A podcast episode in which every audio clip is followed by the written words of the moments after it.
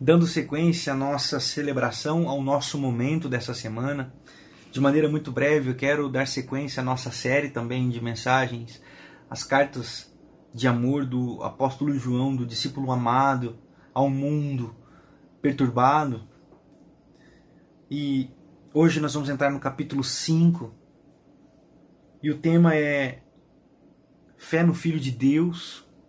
Por Porque João está escrevendo, relembrando as igrejas na Ásia Menor, hoje onde se encontra a Turquia, igrejas que estavam consternadas, abaladas na sua fé, cansadas, sobrecarregadas. Por isso que João escreve: olha, não, os mandamentos de Deus não são pesados. Então, aquela igreja precisava ouvir do Evangelho, aquela igreja precisava ouvir de Jesus, aquela igreja precisava redescobrir o sentido da fé, porque os mandamentos de Deus não são pesados. E essa carta fala conosco também hoje. Diz assim: Todo aquele que crê que Jesus é o Cristo é nascido de Deus. Todo aquele que ama o Pai ama também o que dele foi gerado. Versículo 2: Assim sabemos que amamos os filhos de Deus, amando a Deus e obedecendo os seus mandamentos. Porque nisso consiste o amor a Deus, em obedecer os seus mandamentos. Os seus mandamentos não são pesados. O que é nascido de Deus vence o mundo, e essa é a vitória que vence o mundo, a nossa fé. Quem vence o mundo? Somente aquele que crê que Jesus é o Filho de Deus. O mundo? O mundo é um sistema que joga contra a vontade de Deus. O mundo não é a música do Jota Quest. O mundo não é a tatuagem do jovem. O mundo não é a jovem engravidando antes do casamento. O mundo, o mundo é aquele sistema cujo qual trabalha para que a vontade de Deus não aconteça. O mundo é aquele que trabalha ao contrário da oração do Pai Nosso. Se a oração do Pai Nosso diz, seja feita a tua vontade aqui na terra como é no céu, o mundo trabalha para que a terra não pareça com o céu.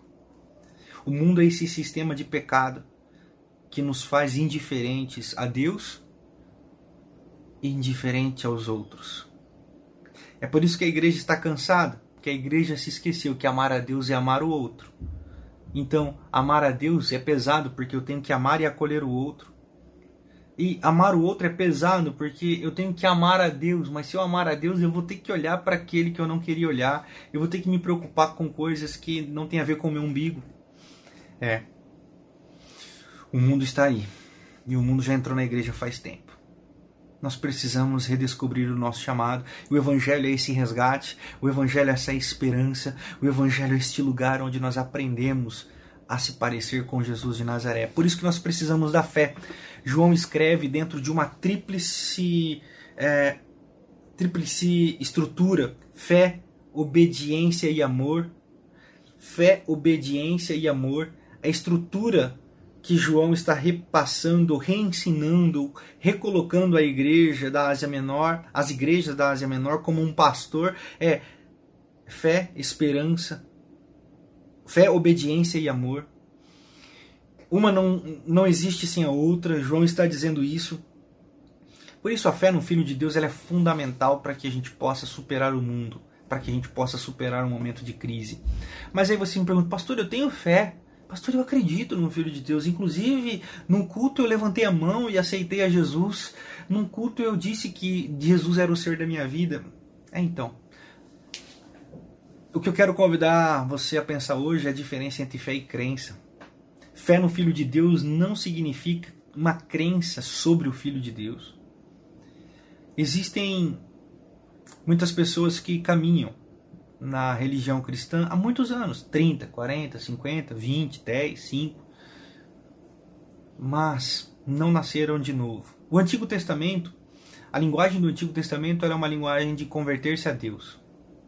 A linguagem do Novo Testamento é novo nascimento. Nascer de novo.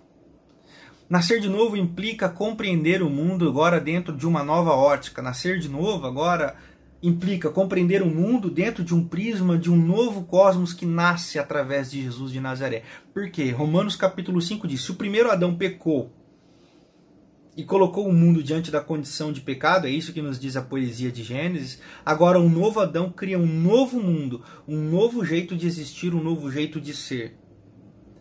Por isso é necessário nascer de novo dentro deste novo mundo. É o que Jesus diz a Nicodemos em João capítulo 3. Quando nós falamos crer no mundo de Deus, é, crer no mundo de crer, crer em Deus, crer em Jesus, crer no Filho de Deus, crer nesse mundo que Deus inaugurou através de Jesus, seu Filho, não significa em ter uma crença. Porque a crença ela existe para nos manipular e nos dar certezas mediante a nossa ação de que seremos abençoados, seremos guardados, seremos protegidos, seremos é, preferidos. Crença é esse lugar onde nos colocamos como escolhidos, como privilegiados, como é, alguém que tem algo a mais. Crença é aquilo que nos coloca diante de Deus, e aqui Deus bem entre aspas, com condições de pedir, com condições de barganhar, a crença é este lugar onde nós estamos para receber. Crença é este lugar onde nós estamos para ser protegidos, para não sermos atingidos pelo mal. Isso é o lugar da, esse é o lugar da crença. Pastor, o que o senhor está querendo dizer? Eu estou dizendo que crença no nome de Jesus, crença em Deus, gera um tipo de igreja, um tipo de gente que se torna cansada e cansativa. Por quê? Porque ela vive na fórmula, na formulação da existência de meritocracia, de direitos e deveres, de podes ou não podes, de regimentos, de regras, de conduções pré-estabelecidas.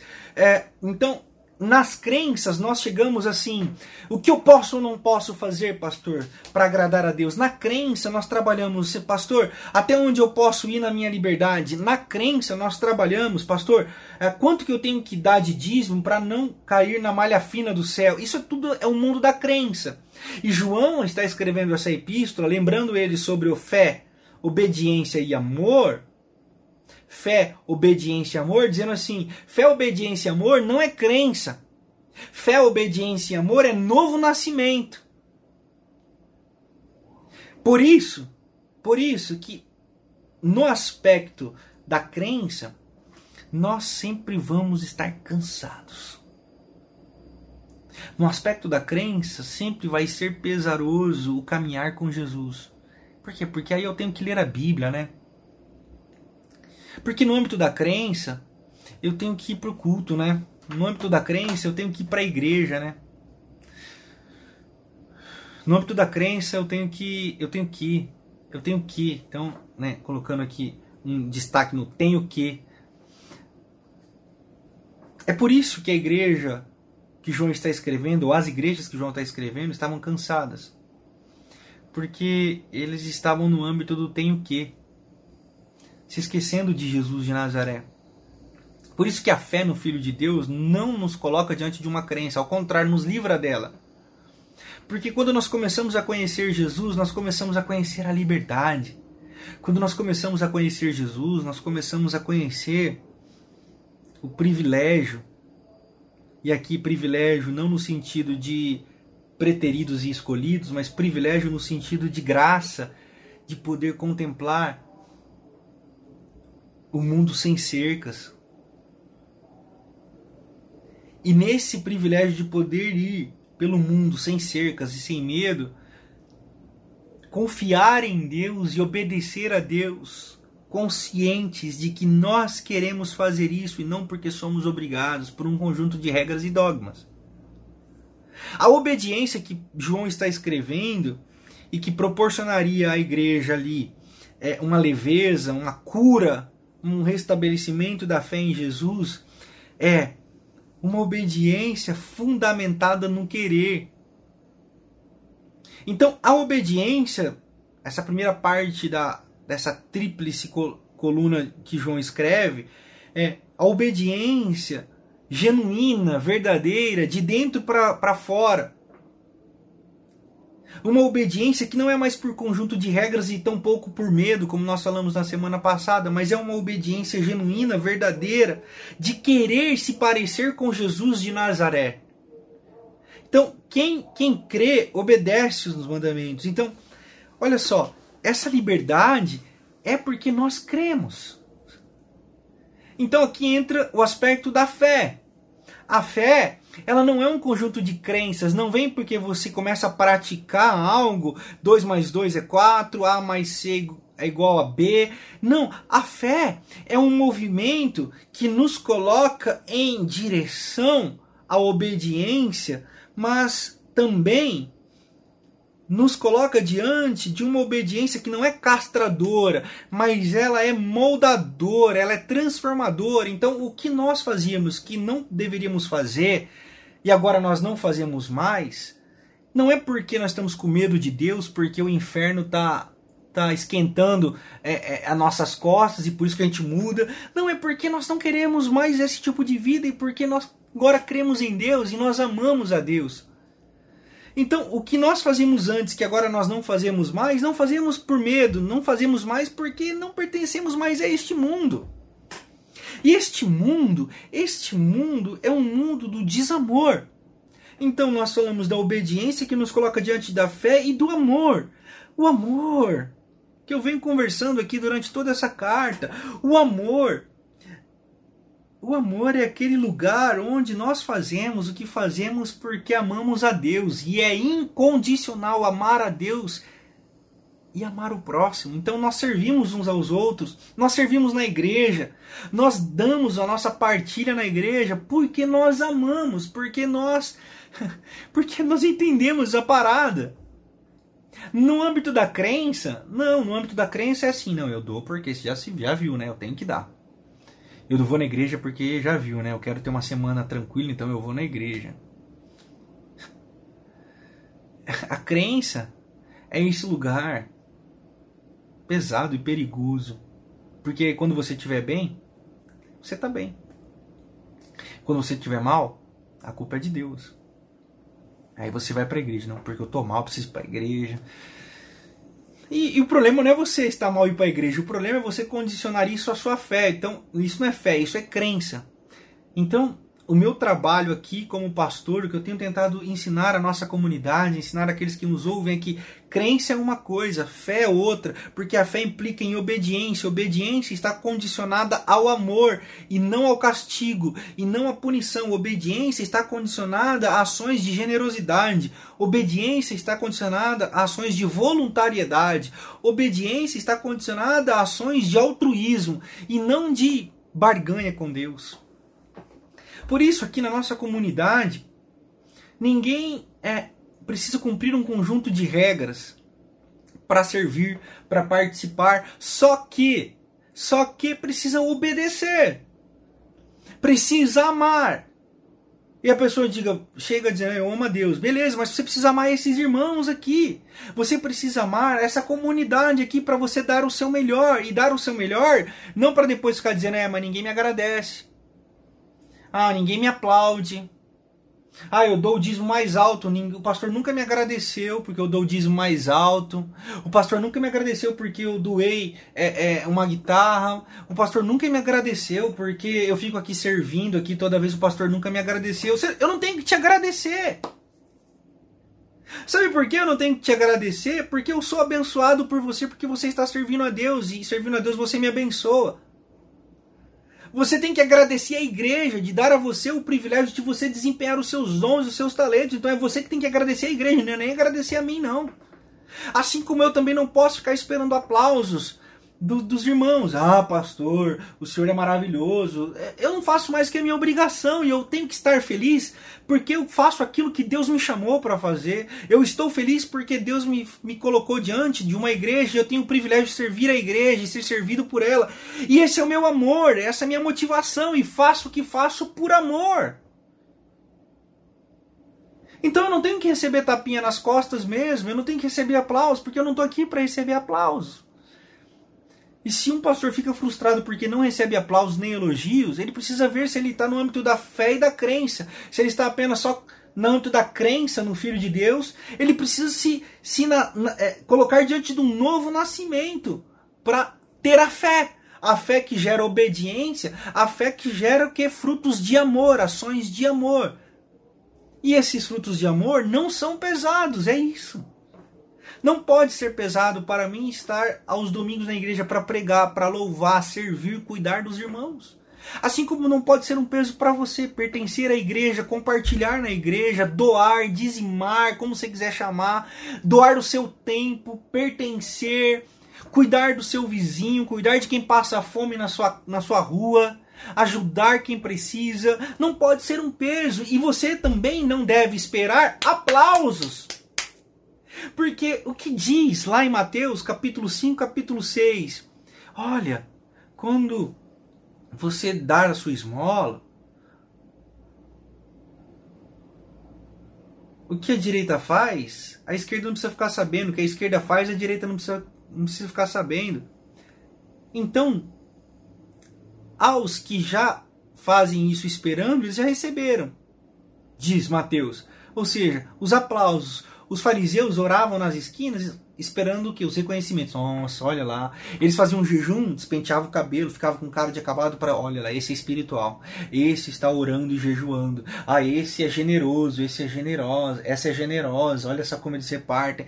No evangelho não, no evangelho nós primeiro nem trabalha cogita, nem cogita dar ou não dar. Vai falar assim, ó, quando você der, então já não tem mais esse negócio. Ah, será que eu dou? Será que eu não dou? Será que eu reparto? Será que eu não reparto? Repartir é uma lógica do reino de Deus porque são ações de amor né? Então, mas ele fala assim: quando você fizer, faça, bicho. Faça, cara. Faça, meu irmão. Faça, minha irmã. E não espere aplausos. Simplesmente faça.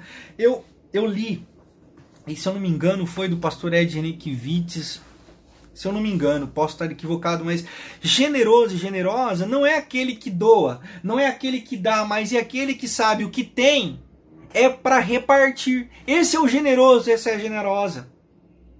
Esse é o fraterno, essa é a fraterna. É aquele que sabe que o que tem não é para si mesmo apenas, mas é para ser bênção de Deus para outros que não têm.